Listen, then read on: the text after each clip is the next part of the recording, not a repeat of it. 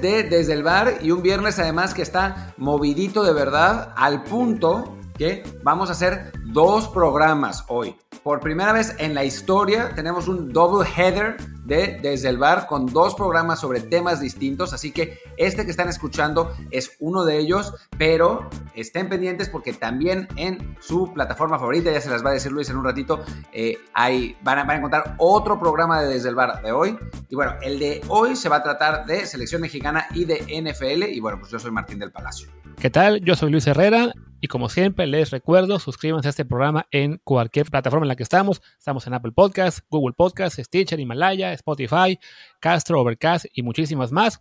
Y sobre todo para días como hoy, que ha sido tan intensa la actividad y la información que nos dio para, para llenar dos programas. Así que es muy importante que suscriban y así ustedes pues reciban notificaciones cada vez que hacemos un episodio o también lo puedan descargar automáticamente. También les pedimos por favor que nos den reviews 5 estrellas en las apps que lo permitan para que más gente nos encuentre.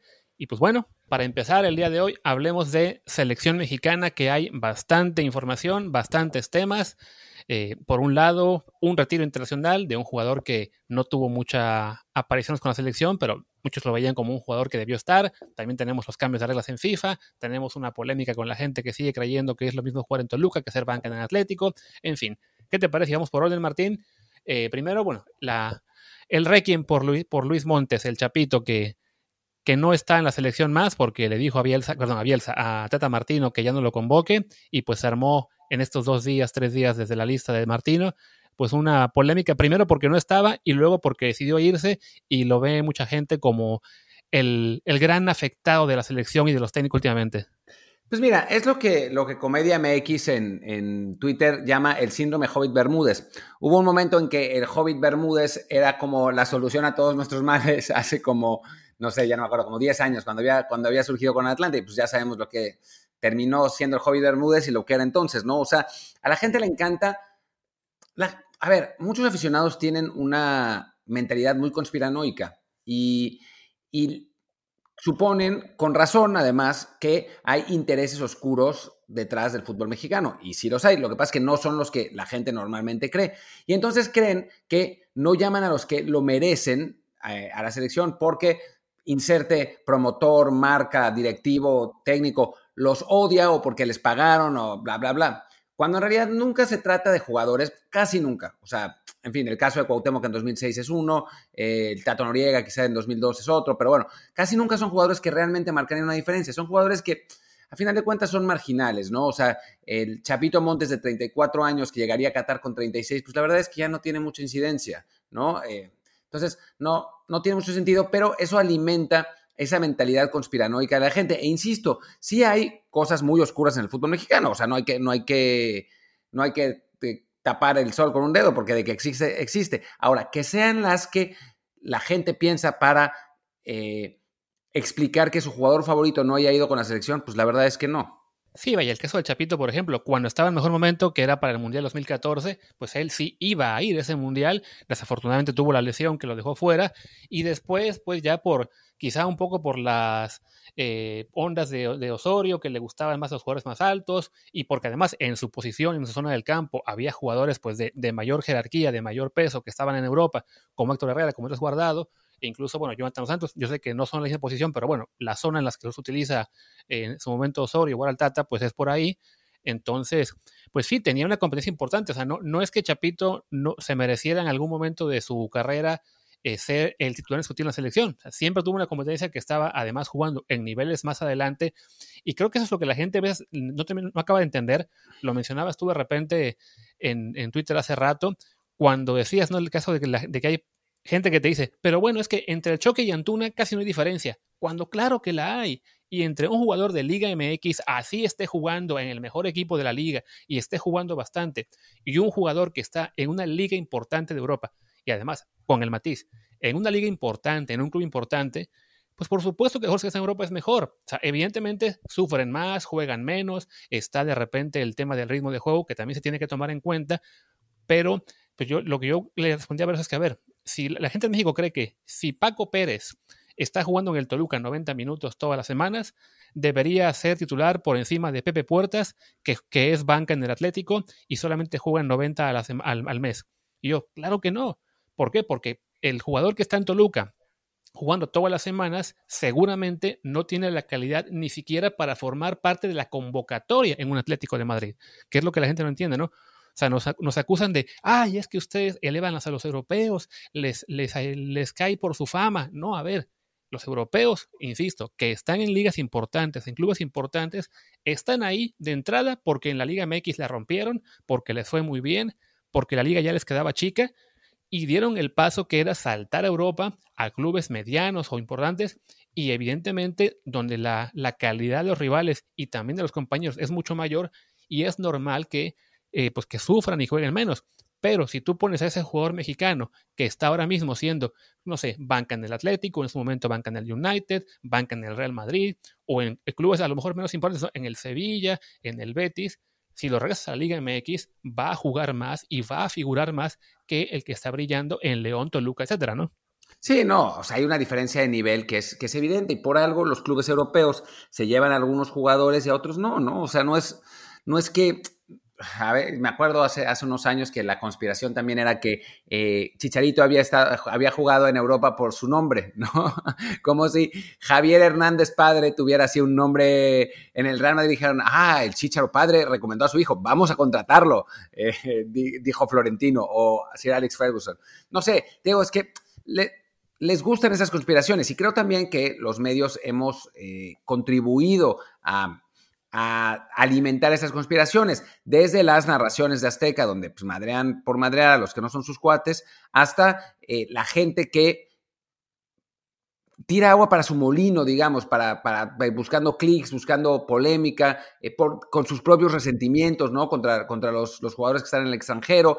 Em, hay, hay toda una serie de agendas que no, no, no, no por ello quiero decir, quiero decir que son conspiraciones, pues son, cada quien tiene intereses dentro de, del mundo en general y tiene preferencias y, no, no digo que quieran ganar dinero con eso, sino simplemente, pues hay gente a la que le caen bien o mal algunos jugadores que le gustan más unos u otros y entonces alimentan toda esta... Eh, discusión conspiranoica que existe casi en todas partes del mundo, ¿eh? o sea, más en los países latinos, pero en Argentina igual, ¿eh? o sea, hubo un momento en que decían, ya no queremos a, los europeos, vamos a llamar a puros argentinos porque ellos sí sudan la camiseta y no sé qué, y obviamente como es Argentina, dos años después, todos esos argentinos que sí sudaban la, camiseta ya estaban en Europa, ¿no? Entonces, ah, es, eh, funciona... Funciona un poco así en, todas partes, pero en México nos, nos gusta mucho. Y, y, sí, la verdad es que es medio dañino porque lo que tenemos que hacer, y lo hemos hablado muchas veces, y hoy mismo publiqué un hilo en, Twitter con, em, pues con datos muy claros,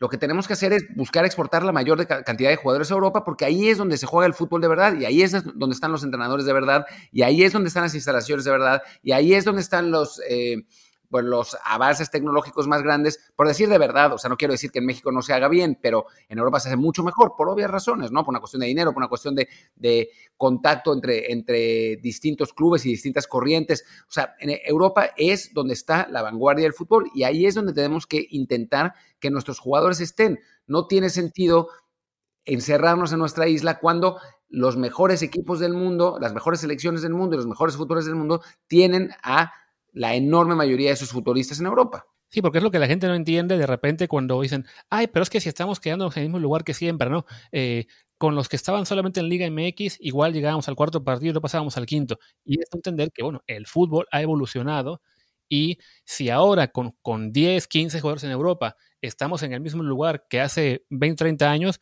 es porque el fútbol en general ha avanzado, porque muchas selecciones ahora tienen igual más jugadores en Europa y también más jugadores en equipos importantes de Europa, no como antes que era mucho más repartido. Entonces, el hecho de que México pudiera empezar a exportar primero uno, luego dos, cinco, diez, ahora casi quince eh, jugadores a Europa, nos ha ayudado a mantener el nivel en el que estamos, ¿no? en esa categoría de equipo que siempre pasa de la fase de grupos, que no está aún en, una posición de pelear, estar en un top 8, en un top 10, pero sí, la, gente no entiende que a lo mejor sin esos pasos, o más bien seguramente sin esos pasos, pues nos habríamos quedado atrás, ¿no? Habríamos quedado fuera en fase de grupos en algún mundial, incluso nos habríamos quedado fuera eh, en, alguno este, del mundial como tal. O sea, el ejemplo más claro está cuando mandamos al equipo B a la Copa Oro y ese equipo B no alcanza para ganarla, ¿no? Nos ha echado Panamá, nos ha echado Jamaica y, luego eso se lo, cobran al técnico en turno, cuando en realidad a ver, simplemente la calidad entre los jugadores que están en Europa y los que están en Liga MX, sí hay una diferencia. Evidentemente, hay jugadores en la Liga MX que son buenos, que alguna, que más adelante van a dar también el salto y es bueno que tengan oportunidades, pero en términos generales, el jugador que ya está en Europa, sobre todo el que ya se consolidó allá, que lleva dos, cuatro, cinco años, más allá de que algunos sean comiendo banca o no, es un tipo que tiene más calidad que, que el que se quedó en México. Y un punto más que, me reclamaban mucho era el hecho de que, bueno, pero no están en buen momento. Hay que llamar siempre a los que están en mejor momento. Y no, gravísimo error. Por supuesto que no. Las elecciones no operan así. Lo que la gente ahí no entiende es que un, una planeación en selección nacional no es jugar el FIFA, ¿no? ¿no? No puedes simplemente agarrar a los que están en mejor nivel en tal día o con la moral más alta y ya, pues esos van a jugar y van a ser los mejores. ¿no? A ver, una selección, los técnicos en general, tienen que hacer un trabajo a largo plazo pensando en, ok, mi siguiente gran competencia es dentro de dos años la Copa América o la Copa Mundial, ¿no? Vale, ¿quiénes son los que van a llegar para entonces?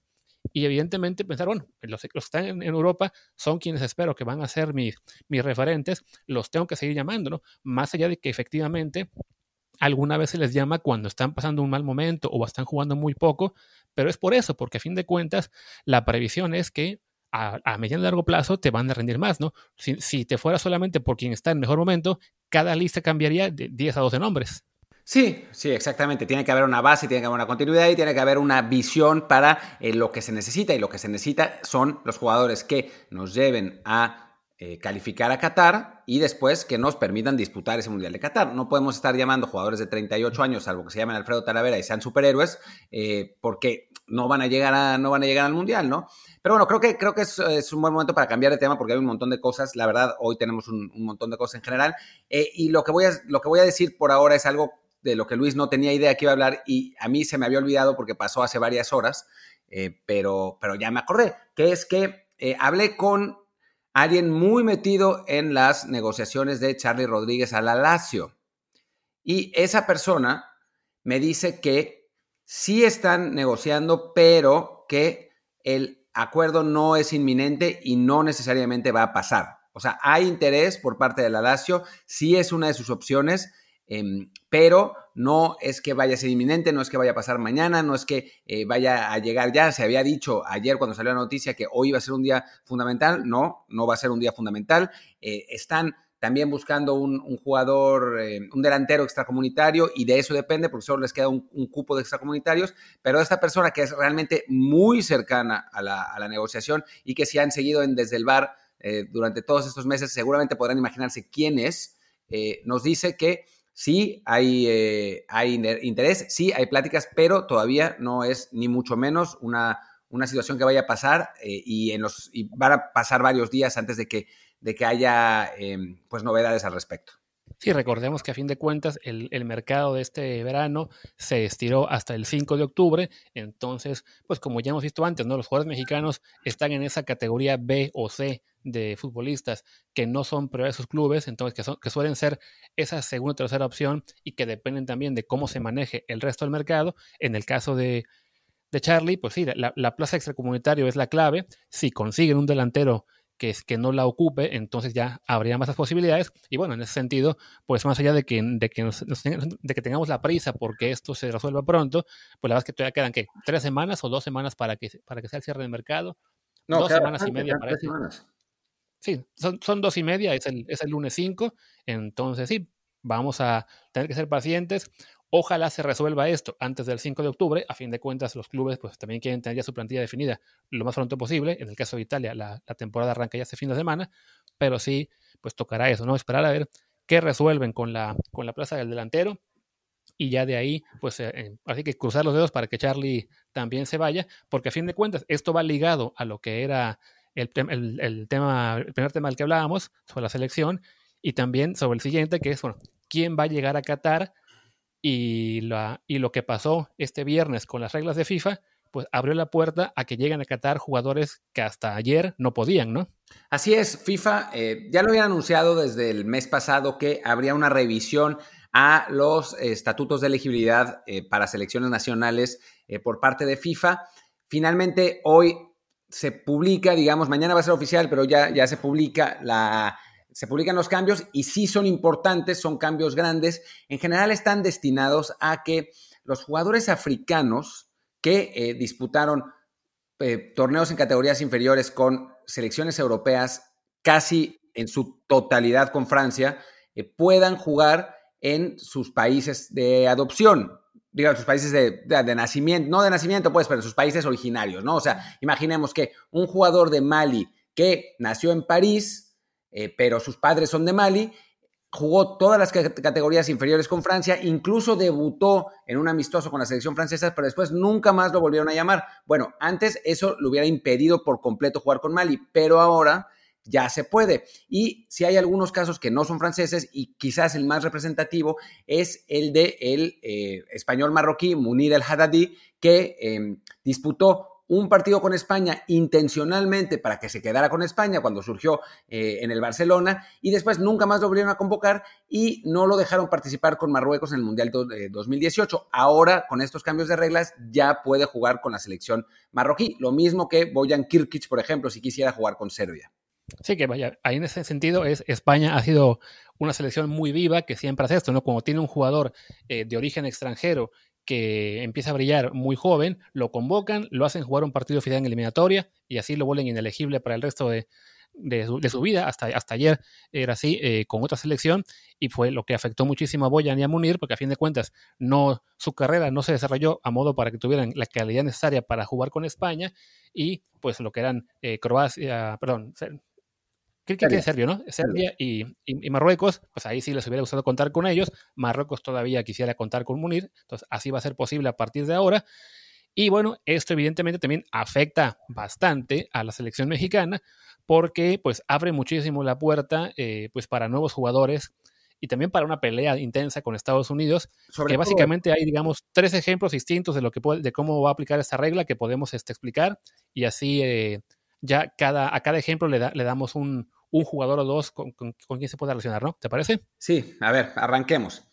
A ver, para empezar, eh, para, bueno, una cosa que sí es importante es que lo de vivir continuamente cinco años en la nueva asociación sigue. O sea, si tú quieres, si, si tú eres un jugador argentino que llegó a los 22 años a México, más allá de cualquier cambio de regla, tienes que esperar tener 27 y haber cumplido los 5 años continuamente. Eso no ha cambiado, que eso, eso es muy importante decirlo porque es lo que normalmente impide a estos jugadores extranjeros naturalizados mexicanos, porque en México les dan la nacionalidad a los dos años, pero para FIFA tienen que cumplir cinco años antes de poder jugar en una nueva selección. Con eso descartamos a un montón de jugadores naturalizados en México, pero para cambiar de asociación según el nuevo reglamento, la primera em, pues el primer caso es si eh, jugó en una competición oficial de cualquier nivel, con excepción de nivel mayor, y en ese momento tenía la nacionalidad de su,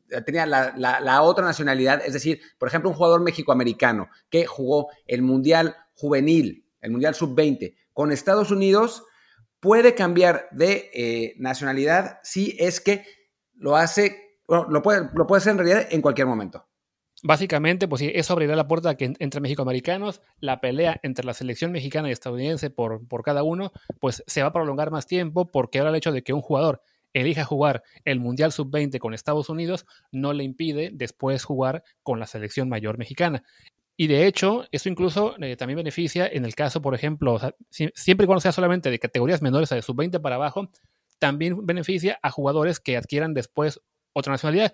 Caso específico de México, el de Funes Mori de Monterrey, que siempre, pues ya llevamos este, meses o años quizá con esa petición de muchos porque lo naturalizaran y jugara con la selección mexicana, pero no podía jugar con México porque ya estuvo alguna vez en categorías inferiores Argentina, pues ahora sí puede. Como nunca jugó con la mayor de, de Argentina, ahora si él quisiera, y porque según yo ya tiene los cinco años de, en México necesarios, ya podría entonces él jugar, que bueno, pedir la nacionalidad mexicana, este, el, digamos, el cambio, y ya puede jugar con México. En ese sentido. Aunque, pues, perdón Luis, hay una provisión importante en el caso de Funes Mori, en el caso de todos esos jugadores que no tenían la nacionalidad a la hora de jugar con selecciones juveniles, que es que esos partidos, bueno, en fin, tenía, tienen que ser si tienen menos de 21 años. Es decir, si jugaron en la selección olímpica a los 22, ya no se puede. Funes Mori. por, eso decía el tema de sub-20 para abajo. Eso, exacto. Exactamente. O sea, en el momento que cumple 21 es otra regla de la cual hablamos ahora, pero bueno, para que la gente lo tenga muy claro y para que quede lo más sencillo posible. De sub-20 para abajo pueden cambiar después. Siempre y cuando eso, siempre y cuando solo hayan jugado con la sub-20 y menores. En ese caso, Funes Mori es el ejemplo más claro eh, del cual se puede aplicar eh, y, puede jugar con México. En su momento, por ejemplo, estaba el caso también de Gabriel Pereira, que también era alguien que querían cambiar de nacionalidad. Él nunca pudo y bueno, ya por edad dudo mucho que lo, que lo llamen. Ah, pero bueno, está Zambuesa, Toluca. Rubén Zambuesa, no, Gabriel Pereira, Rubén Zambuesa. sí, sí, sí, perdón, Zambuesa, Zambuesa de Toluca. Me, me, confundí con Pereira, no sé por qué, pero bueno, Zambuesa de Toluca oficialmente hoy también se volverá elegible para jugar con México. Entonces, en ese caso, evidentemente, donde más influye esto es en el tema de los mexicoamericanos, porque a fin de cuentas, eh, ahí sí está la peladura, ¿no? Y, eso nos lleva, digamos, a la segunda categoría, que es una especie como intermedio, que es jugadores que hayan jugado con la selección olímpica, ojo, no con la mayor, pero bueno, que hayan jugado con la olímpica después de cumplir 21 años, podrían cambiar de selección siempre y cuando ya entonces tuvieran la otra nacionalidad. Caso específico, igual, los mexicoamericanos, si juegan en la olímpica, todavía podrán cambiar después una sola vez. Pero por otro lado, Federico Viñas, el uruguayo de la América, que ya jugó con la preolímpica de Uruguay después de cumplir 21 años, él no podría jugar para México porque todavía no tiene nacionalidad en el momento en que ya juega con Uruguay pasados los 21 años. Y después, el tercer punto son los que disputan partidos de categoría mayor. Es decir, puede ser un México americano que haya disputado dos partidos amistosos con México, pero tienen que ser partidos que no sean de competiciones continentales, es decir, Copa América, Copa Oro, Mundial, etcétera, eh, y que, no, ya, que no sean de competiciones eh, continentales y mundial, por, eh, por, supuesto, ¿no? Entonces, si tenemos, no sé, a, voy a, déjame, poner un ejemplo, porque justo en este momento no hay, pero hablemos de, pues, inventemos un jugador, Remigio Bojorquez, que jugó dos partidos eh, de eliminatoria con Estados Unidos, no de fase final, eh, de fase final de mundial. Y después se le ocurre cambiar eh, a México. Siempre y cuando lo haya hecho antes de los 21 años, puede cambiar. Ahí no hay problema. O sea, en ese caso aplica, para aquellos que jugaron con la mayor, solo podrán cambiar si cuando jugaron con la mayor no habían cumplido aún los 21 años y además ya tenían la nacionalidad de otro país. En ese caso, pues básicamente la pelea para México o lo que es la influencia será toda esta lucha por los mexicoamericanos, que en este momento Estados Unidos tiene en sus listas varios nombres muy, muy interesantes que suelen aparecer en, los medios mexicanos de, ah, este mexicano está en el Wolfsburgo, este está en el Dortmund, este está en el tal, y en realidad pues todos son eh, mexicoamericanos que ahora mismo juegan para Estados Unidos, pero bueno, mientras no jueguen con la mayor eh, pasados los 21 años y si juegan antes de eso no sean más de tres partidos, todavía les podemos robar algún talento o al revés, ellos nos podrían robar, por ejemplo, a Efraín Álvarez. O técnicamente Álvarez aún podría irse a Estados Unidos porque no ha jugado con la mayor y tiene ambas nacionalidades, ¿no?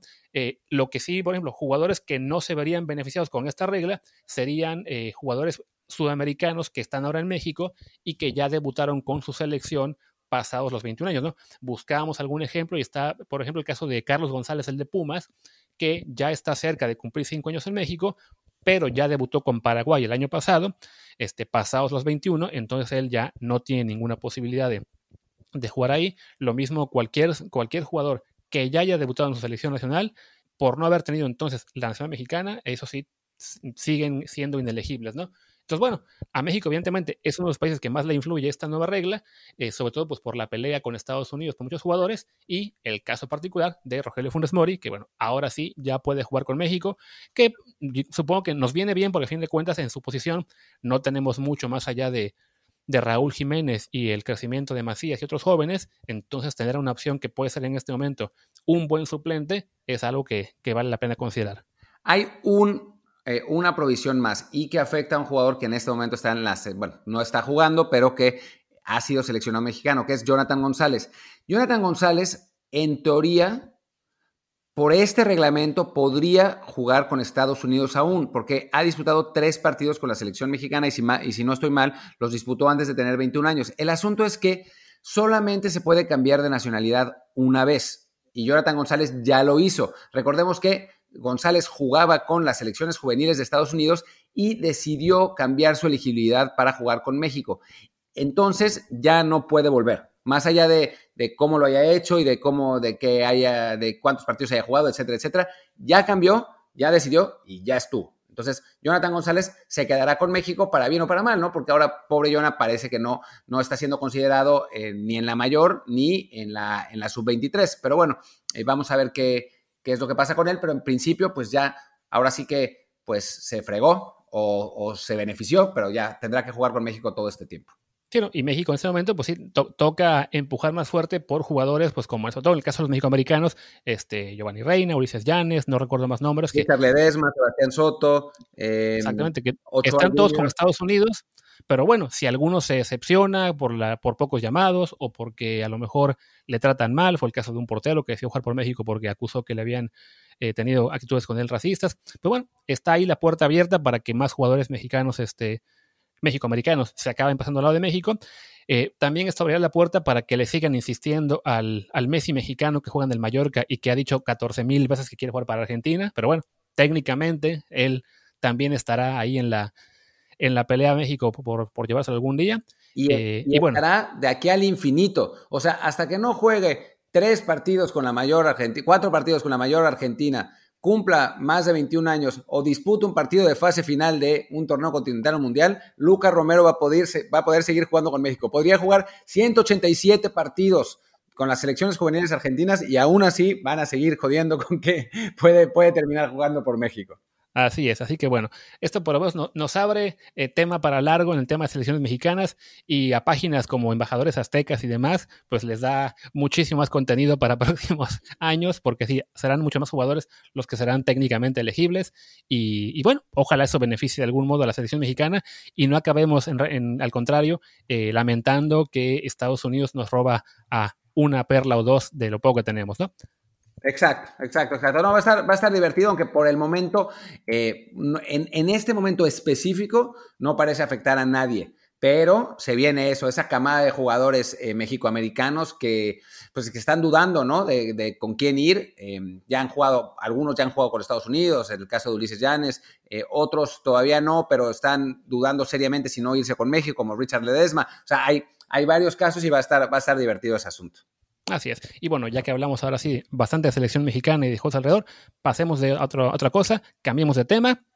Y ahora pues, hablemos un poquito de NFL, ya basta de fútbol y además que ya arranca la semana 2 de la mejor liga del mundo, de hecho ya arrancó este jueves con un partidazo entre los Cincinnati Bengals y los Cleveland Browns, para quienes no los conocen, son dos, dos equipos de gran... No, no puedo mentir, la verdad es que fue un partido entre... Pues fue como ver un Atlanta Necaxa, pero fue, estuvo entretenido.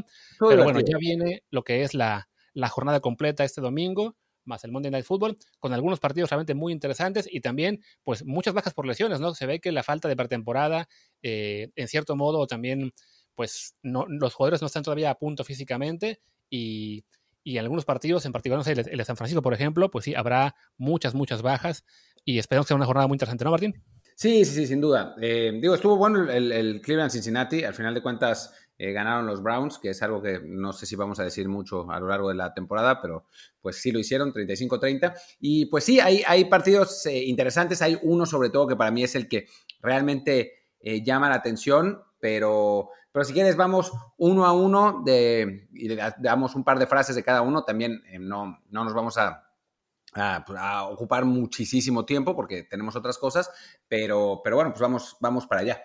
Eh, ¿Qué te parece si arrancamos con otro duelo en la cumbre Jacksonville-Tennessee? Que van 1-0 los dos, ¿eh? además.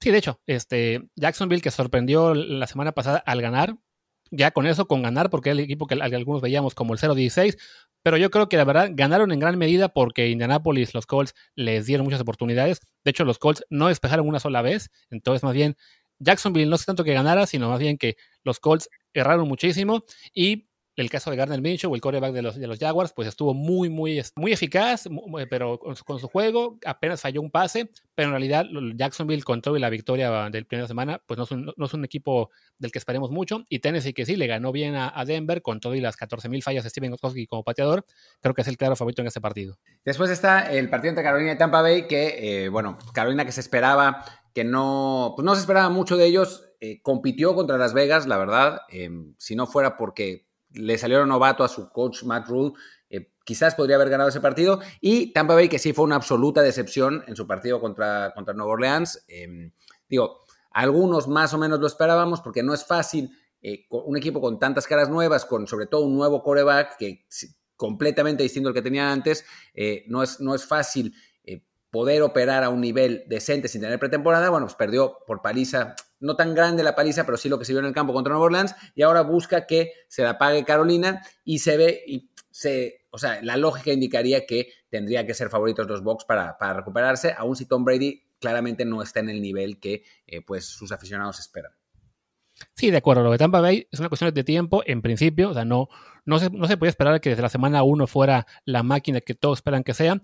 No sé si va a llegar a, ese nivel al que algunos le, auguran de incluso de pelear por el Super Bowl, pero sí debería mejorar y la verdad es que es favorito con la Tampa Bay. Otro partido del primer turno que tenemos es el de Eagles contra Rams. Filadelfia que viene con una línea ofensiva muy diezmada ante una línea defensiva de los Rams muy, muy peligrosa, que de hecho, y además que jugó muy bien contra, contra los Vaqueros.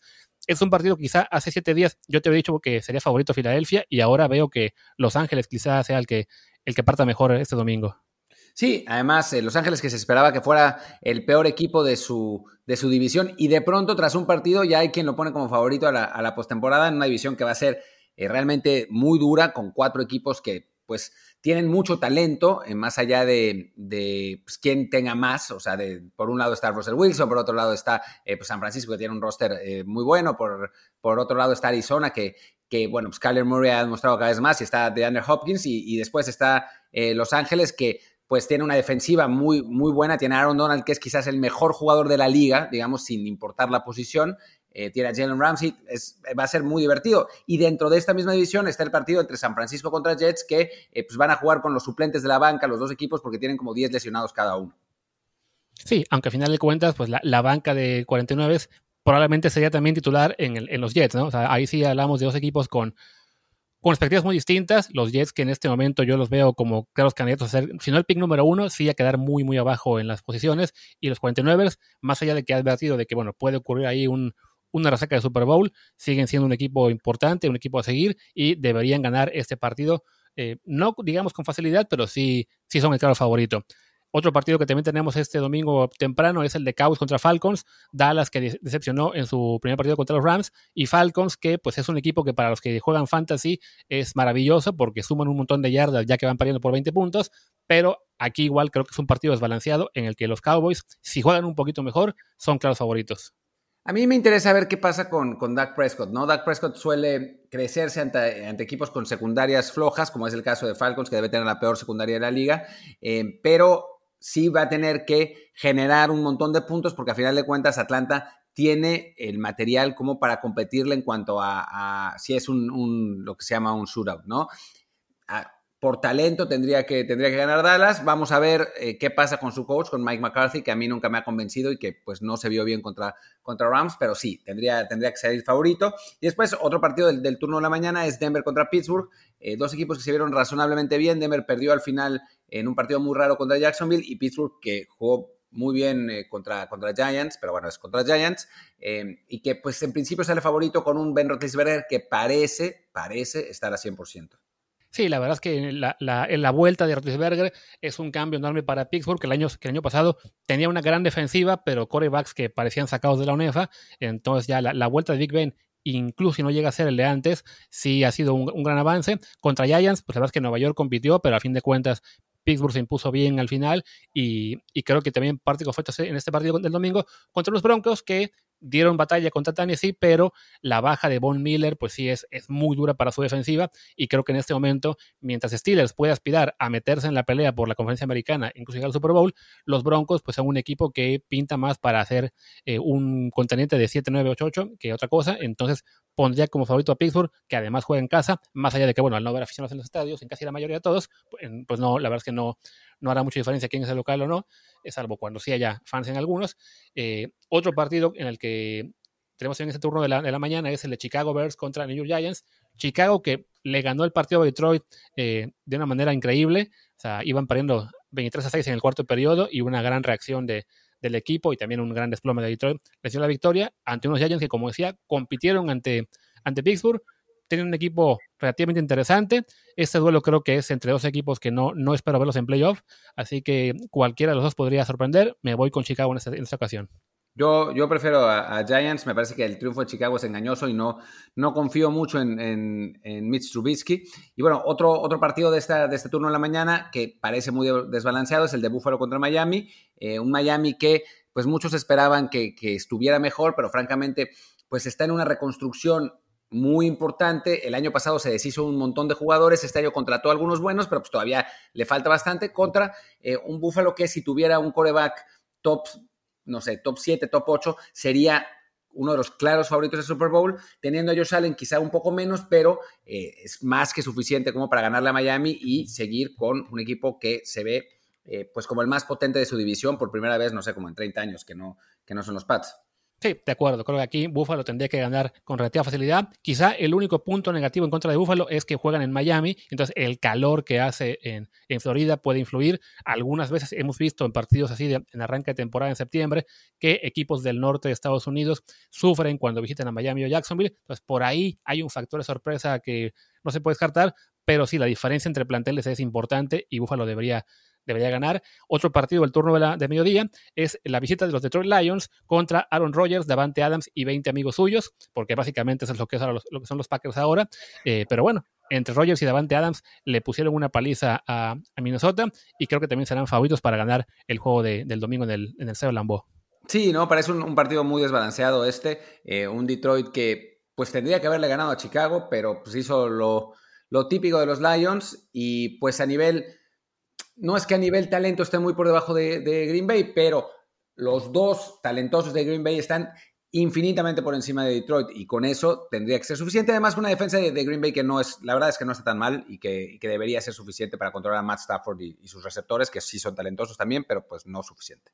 Nos queda solamente un partido del turno de mediodía que es Indianapolis Colts contra Minnesota Vikings. Eh, dos equipos que perdieron la semana pasada. Los Colts, la verdad, decepcionaron al perder con Jacksonville de una forma increíble. Insisto, no despejaron una sola vez, pero Philip Rivers cometió errores para variar. Eh, y los Vikings, que siempre que juegan contra Green Bay, aparentemente, pues se, como que les entra el miedo y, se caen. De ambos equipos deberíamos esperar un mejor partido este, este domingo. Creo que es el más atractivo, quizá, del turno de la mañana. Y debe estar cerrado. Me inclinaría quizá un poquito por Minnesota, porque creo que tiene un equipo más balanceado, pero la verdad es que es, es complicado decir aquí un favorito. Está, está parejo, Indianapolis juega en casa, así que quizás eso le, beneficie. y es un partido muy importante para los dos, ¿no? Porque arrancar 0-2 con, en divisiones, si no muy poderosas, sí parejas y complicadas, pues no, no sería bueno para las aspiraciones de playoffs que los dos equipos tienen, ¿no? Y después, en el partido de la tarde, eh, ¿quién diría que un Washington-Arizona sería un partido interesante? Pero pues lo es, ¿no? Así es, a fin de cuentas, eh, los, Cardinals que jugaron muy, muy bien ante San Francisco la semana pasada, que ganaron el partido, Kyler Murray, eh, pues sí, da, muestras de que está avanzando, mm, todavía no para considerarlo a nivel salto de MVP, como hicieron en su momento Lamar Jackson o Patrick Mahomes o Carson Wentz, pero sí, el, equipo de Arizona eh, jugó muy, muy bien ante San Francisco, y Washington que aprovechó las bajas en Filadelfia, pues para sorprender, creo que en este caso Arizona es el claro favorito, eh, otro partido, y bueno, y además en ese turno de la tarde nos quedan dos partidos que tienen eh, como protagonistas a los equipos más importantes de, esa conferencia, que es por un lado la, eh, la, visita de Ravens de Baltimore a los Houston Texans y por otro lado los Kansas City Chiefs que visitan a los Chargers en Los Ángeles. Sí, son partidos similares porque hablamos de quizás los dos mejores equipos de la liga en este momento, con los dos mejores corebacks de la liga en este momento, poniendo, añadiendo a Russell Wilson ahí, eh, contra equipos que están por debajo de ese nivel. Eh, los Texans, que pues su general manager slash coach Bill O'Brien ha hecho todo lo posible por desmantelarlos. Normalmente sería un rival, pues hubieran sido un rival de peso para Baltimore, pero ahora no se ve cómo lo contengan. Y del lado de los Chargers, es un equipo que quizás esté mejor de lo que muchos esperaban al principio de la temporada, pero cuando uno ve el duelo entre corebacks, entre Pat Mahomes y eh, Tyrod Taylor, pues creo que ya no hay, no hay ni para dónde hacerse, ¿no? Así es. Y pasamos a lo que es el Sunday Night Football, que quizás es el partido de la jornada, la, que además es un, rematch del Super Bowl de hace unos años. Los Seattle Seahawks reciben a los New England Patriots, dos equipos que arrancaron con 1-0. Los Seahawks, que con Russell Wilson desatado, por fin decidieron jugar primero por el pase en lugar de, correr 50 veces por partido. Y la verdad es que Wilson tuvo un gran partido ante Atlanta. También hay que considerar que el rival era Atlanta. Y los Patriots, que igual, con el debut de Cam Newton, eh, dominaron a Miami, pero también se tiene que considerar que el rival no era precisamente muy fuerte. Entonces, debe servir este encuentro, pues también para, para calibrar mejor para qué está cada equipo. Aunque sí, siendo yo fan de los Patriots, debo reconocer que Seattle luce más poderoso y tiene que ser favorito en este partido en Seattle. Sí, en principio tendría que ser favorito. Si Seattle no gana, o sea, si ganan los Pats, pues es, querría decir, uno, que los Pats van a estar mejor de lo que casi todo el mundo auguraba y dos, que Seattle quizás no sea tan bueno como muchos esperan, ¿no? Que parece una obviedad, pero en este momento, después de la primera semana, ya están poniendo a Seattle como candidato al Super Bowl y a los Pats antes de la temporada decían, había gente que decía que iban a ganar cinco partidos, ¿no? Entonces, bueno, parecería que, que, que no, digo, las, las expectativas tienen que medirse un poco eh, dentro de después de este primer partido y después del segundo y después de ver este resultado, pues vamos a saber un poco mejor para qué está cada uno. Y se cierra con el Monday Night Football de eh, que jugarán Nueva Orleans y Las Vegas. Es raro decirles Las Vegas, pero es lo que es. Los Saints contra los Raiders, dos equipos de 1-0, aunque eh, parecería que los Saints son más poderosos.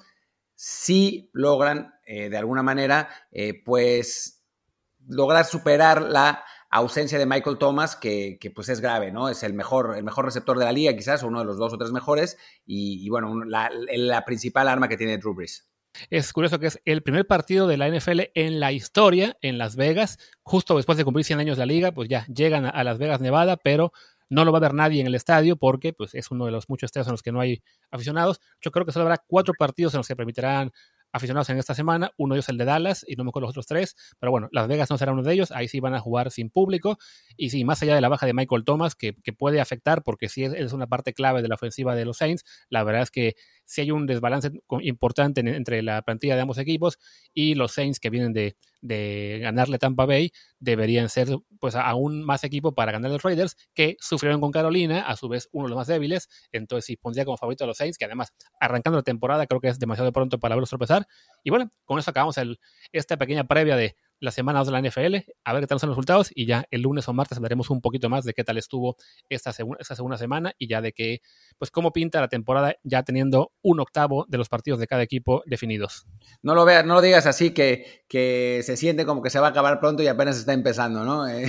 Mejor, mejor pensar que todavía, todavía nos quedan 15 semanas, 14 después de esta, bueno, en realidad 16, pero 15 partidos de cada uno, así que disfrutémoslos mientras duren, que mucho tiempo los estuvimos esperando. Eso sí. Pues ahí está, ya hablamos de, NFL, hablamos de la selección mexicana, eh, tocamos varios temas, así que les diría que nos vemos el próximo lunes, pero no, porque tenemos otro programa también hoy, así que no se olviden que en su plataforma favorita se van a encontrar con otro episodio desde el bar les recomendamos que los escuchen los dos hoy. El otro episodio es una entrevista con Ramón Morales, donde va a hablar del clásico, del fútbol mexicano y de sus experiencias y del clásico que se viene eh, para, el, para el sábado. Y además nosotros eh, obviamente vamos a hablar también un poco más de los, de los partidos de Liga MX que se jugarán esta semana. Así que pues no se lo pierdan y pues ya está. Yo soy Martín del Palacio y mi Twitter es arroba martindelp. Yo soy Luis Herrera, el mío es Luis RHA y el del programa es arroba desde el bar POD, desde el bar pod. Pues nada, nos vemos en un par de horas cuando subamos esta entrevista con Ramón Morales, así que no se, no se la pierdan y si no, pues escuchen la mañana tempranito antes del clásico que es este sábado a las 7 horas de México. Hasta al ratito. Chao, chao.